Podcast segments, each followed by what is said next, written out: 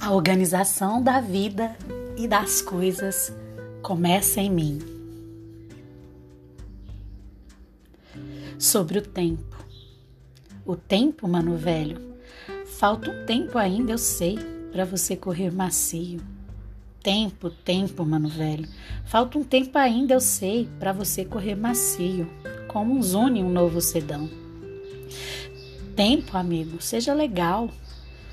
Conte Conto contigo pela madrugada, só não me derrube no final. Tempo, tempo, mano velho. Falta um tempo ainda, eu sei, para você correr macio, como Zune, um novo sedã. Tempo, amigo, seja legal. Conto contigo pela madrugada, só não me derrube no final.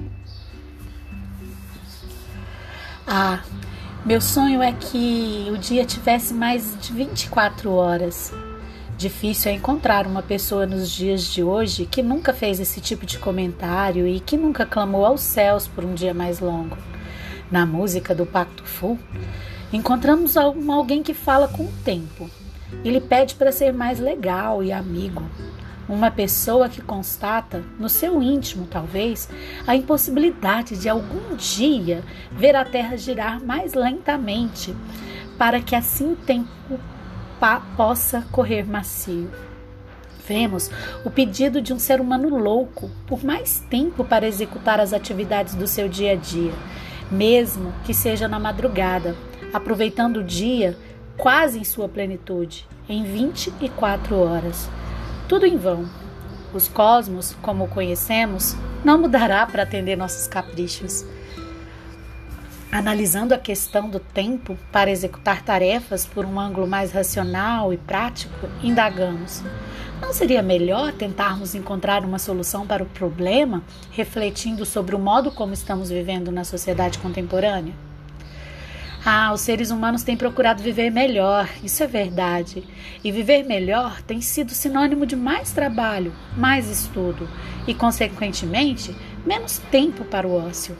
Porém, como visto nas nossas aulas anteriores, como conseguiremos mais conhecimento se nosso tempo dedicado às atividades prazerosas é escasso? O tempo dedicado às atividades de lazer tem sido um tempo dedicado ao consumo de mercadorias produzidas além do necessário por meio do trabalho. O que fazer? O que fazer então? Já que fomos nós mesmos quem modificamos nossa relação com prazer? Culparemos o tempo pela nossa incapacidade de organização pessoal? Melhor não.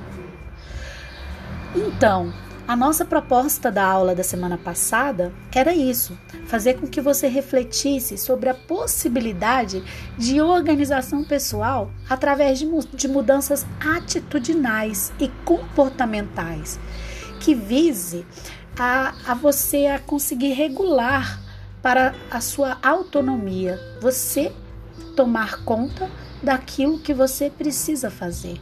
E só você pode fazer isso. A ideia dessa nossa aula é fazer com que você se conscientize sobre a importância do planejamento de atividades e da administração do tempo bem como saber sobre a necessidade de fazer escolhas, de saber tomar as decisões, de estabelecer prioridades, porque só isso vai ajudar você no cumprimento das metas, principalmente das, do, do seu projeto de vida, da sua é, ideia do futuro, sobre o que você quer fazer no futuro. Então, volte nas nossas aulas da plataforma e tente responder as questões que eu faço lá, as reflexões que a gente faz lá, tá bom? Um abraço.